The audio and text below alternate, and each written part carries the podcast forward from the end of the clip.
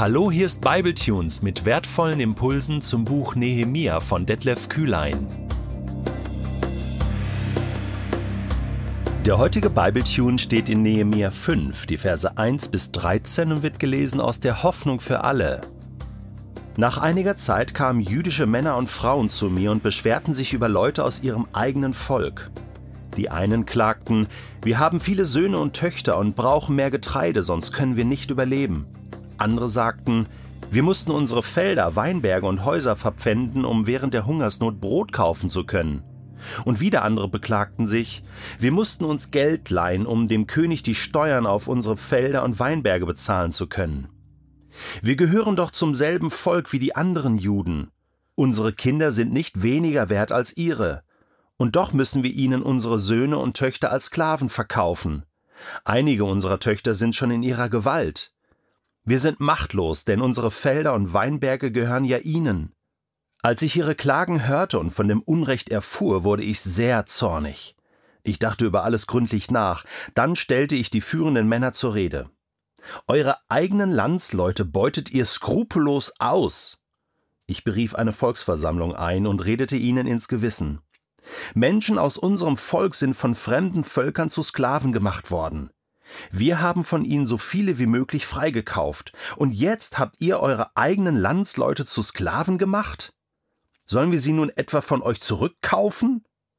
Darauf wussten sie keine Antwort und schwiegen. Ich fuhr fort. Ihr begeht ein großes Unrecht. Warum gehorcht ihr Gott nicht und tut, was recht ist?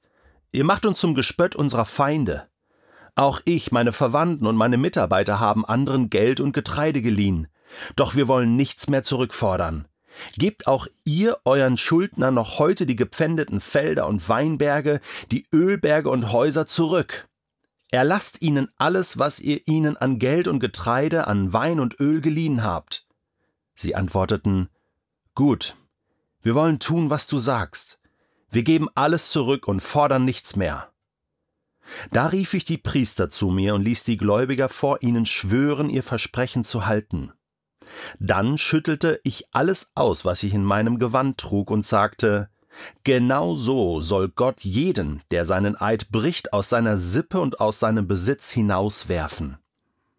Alle Versammelten riefen Ja, so soll es geschehen. Sie lobten den Herrn und erfüllten ihr Versprechen.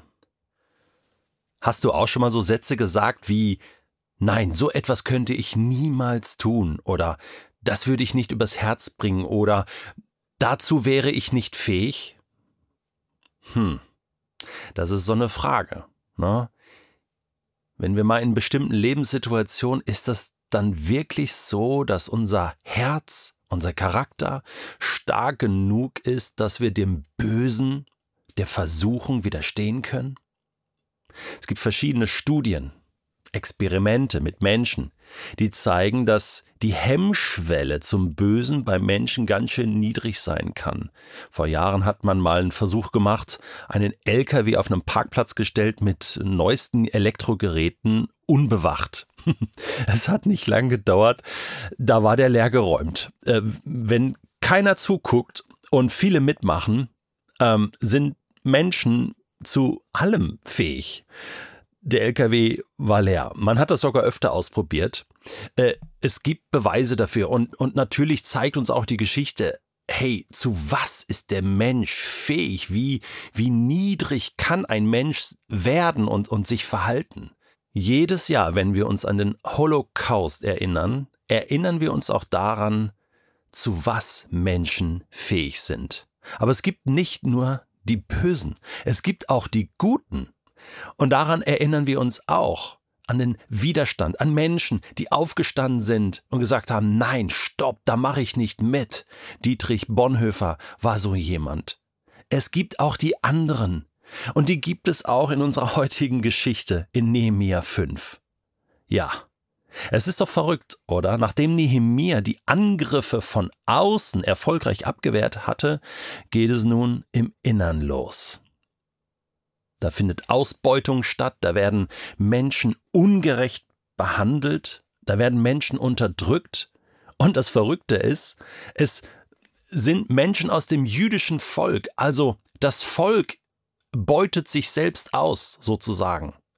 Da gibt es Geldverleiher, Banken sozusagen, die, die Geld geben. Die Hungersnot ist groß, aber Eltern müssen ihre Kinder verpfänden, müssen Grundstück verpfänden und alles geben und werden es nie wieder zurückzahlen können.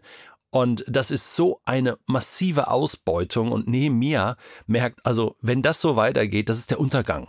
Das ist der Untergang. Äh, das, das, wir sind hier äh, im Kapitalismus angelangt. Wir werden das nicht überleben als Volk. Und ist es nicht so, dass das der Grund war, warum Gott damals eingegriffen hat, schon zu Zeiten von Jeremia? Hat man, hat man haben die Reichen die Armen unterdrückt? Hat man Menschen ausgebeutet bis ins Letzte? Und Gott hat damals schon gesagt, hey, stoppt damit, hört damit auf, das ist nicht recht. Und dann wurde Jerusalem zerstört. Und das zerstörte Jerusalem ist ja ein Sinnbild für das geistlich zerstörte Israel gewesen. Und jetzt, jetzt fangen die wieder damit an bauen die Stadt auf und machen genau da weiter, wo sie eigentlich vor 150 Jahren aufgehört hatten. Ist das nicht Wahnsinn? Ändert sich der Mensch denn nicht? Nehemiah ist sehr frustriert. Nein, mehr noch, es heißt in Vers 6, als ich ihre Klagen hörte, von dem Unrecht erfuhr, wurde ich sehr zornig. Er ist integer, er macht da nicht mit. Er selbst sagt später, dass er auch, auch ich, meine Verwandten, meine Mitarbeiter haben anderen Geld und Getreide geliehen. Ja, er war ja wohlhabend. Er hatte ja eine gute Stellung am Hofe des Königs. Auch er war damit drin, aber er sagt, hey, ich verlange nicht zurück, ich, ich gebe das ab. Er geht mit gutem Beispiel als Vorbild in dieser Situation voran. Er wird sehr zornig und dieser Zorn ist der Zorn Gottes. Hier die, an dieser Stelle über diese soziale Ungerechtigkeit. Oh, das ist ein Riesenthema aktuell in unserer Welt. Aber bevor wir äh, Parallelen ziehen, schauen wir mal hier in die Bibel. Mitten im Alten Testament finden wir eine, eine Geschichte in Jerusalem, wo, wo wir sehen, wie ein Mann Gottes mit sozialer Ungerechtigkeit umgeht. Und das ist vorbildlich. Er holt jetzt erstmal die ganzen, die ganzen ähm, Leute zusammen, ja, zitiert sie sozusagen her und sagt, hey, was tut ihr? Ja, ähm, stellt sie zur Rede und dann macht er etwas ganz Intelligentes. Er beruft eine Volksversammlung ein. Also holt alle Leute, eben auch die, die da ausgebeutet werden und stellt sie einander gegenüber, sodass die Geldverleiher äh, denen in die Augen schauen müssen, äh, die sie da unterdrücken und ausbeuten. Und plötzlich kommt es zu einer ganz wunderbaren Geschichte. Ihr habt eure eigenen Landsleute zu Sklaven gemacht. Sollen wir sie nun zurückkaufen? Und sie wissen keine Antwort und schweigen. Ihr begeht ein großes Unrecht. Warum gehorcht ihr Gott nicht? Gott ist ein, ein gerechter Gott und er kämpft für soziale Gerechtigkeit. Hast du das gewusst?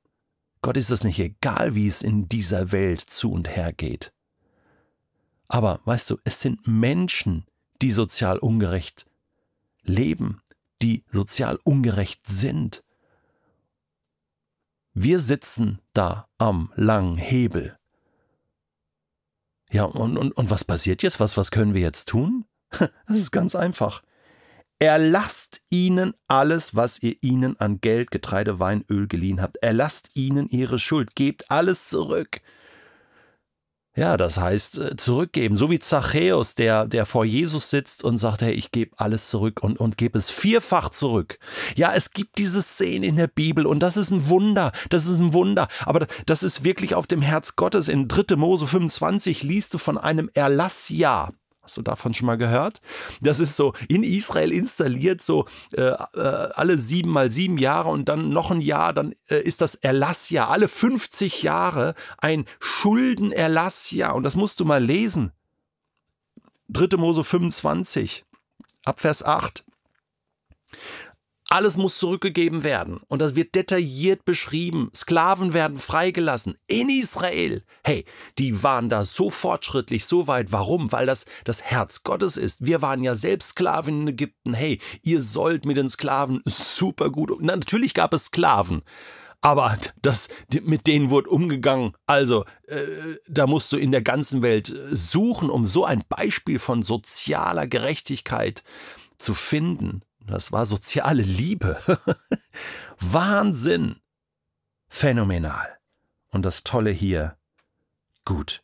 Wir wollen tun, was du sagst. Wir geben alles zurück. Und, und hey, das wird vor den Priestern, müssen sie das schwören. Und zum Schluss heißt es, ja, so soll es geschehen. Ein Wunder. Und das hat Jerusalem damals gerettet. Sie lobten den Herrn. Das ist schön, ja, Gott zu loben. Und dann heißt es aber auch, und sie erfüllten ihre Versprechen.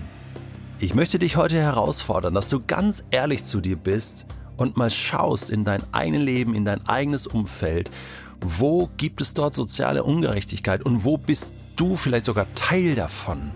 Wehret den Anfängen, lobe Gott und erfülle auch deine Versprechen, die du Gott gegeben hast.